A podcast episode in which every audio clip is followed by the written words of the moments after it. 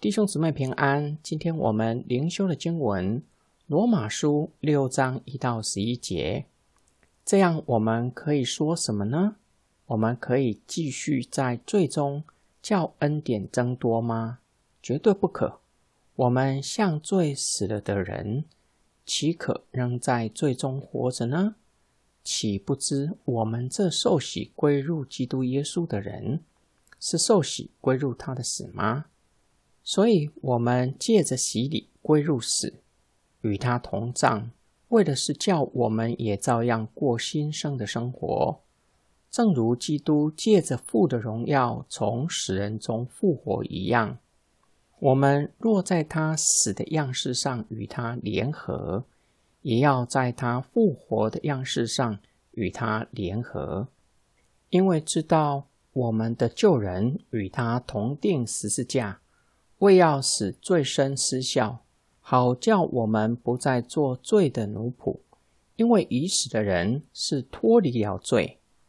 我们若是与基督同死，就信也必与他同活。因为知道基督既然从死人中复活，就不再死，死也不再做他的主了。他死是向罪死，只有一次；他活是向神活着。照样，你们向罪也当看自己是死的，向神在基督耶稣里却是活的。保罗说道：“罪在哪里显多，恩典就更显多。”有人可能会质疑说：“这样，我们可以继续犯罪，叫恩典增多吗？”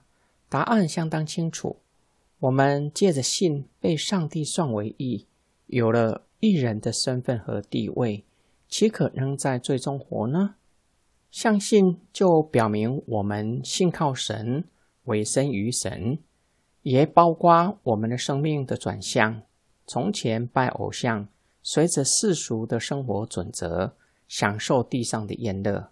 当我们相信了耶稣基督，就表明我们不再拜偶像，表明我们要离开罪恶的生活。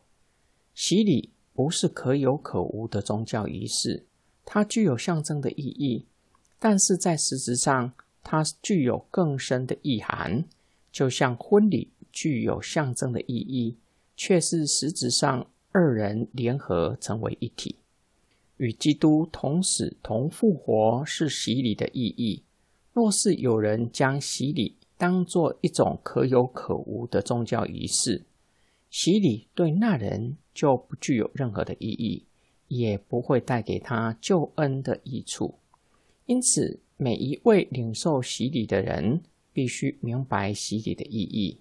当我们决定受洗的时刻，就是在神的面前立约，表明我们的心智，从此向罪看自己是死的，靠着主的恩典离开罪恶的生活。为要叫我们过一个新生的生活，保罗用耶稣从死里复活说明这点。耶稣既然已经出死入生，凡是借着洗礼与耶稣基督联合的人，同样也出死入生，脱离灵性上的死亡，也就是灵性上的复活，得到新的生命。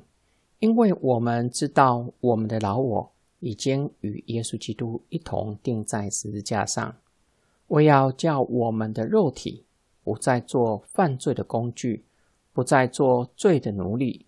因为我们向罪是死的，就脱离了罪恶的权势。保罗从耶稣向罪死只有一次，指耶稣取了人的样式，无罪的耶稣竟然以罪人的身份上了十字架。是代替我们，更是为我们背负了罪人的身份。他的死只有一次。耶稣从死里复活后不会再死，他的复活具有永恒的性质。照样，我们既然在洗礼的时候表明向罪是死的，表明我们要立定心智离开罪恶的生活，就没有任何的理由再回去罪恶的生活。我们的梦想跟祷告，你羡慕有钱、有身份、地位的名人吗？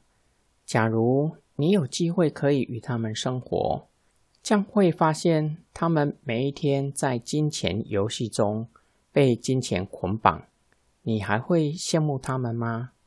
我们必须深思：怎样的人才是真正有福的？怎样的生活才是真正的幸福？保罗用耶稣向罪死只有一次。保罗强调。已经信主的人，岂可再回去旧的生活，继续被罪恶捆绑？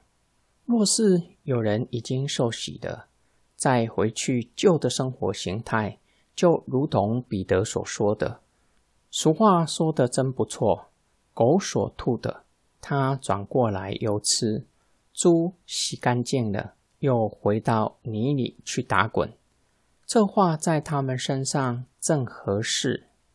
我们写祷告，爱我们的天父上帝。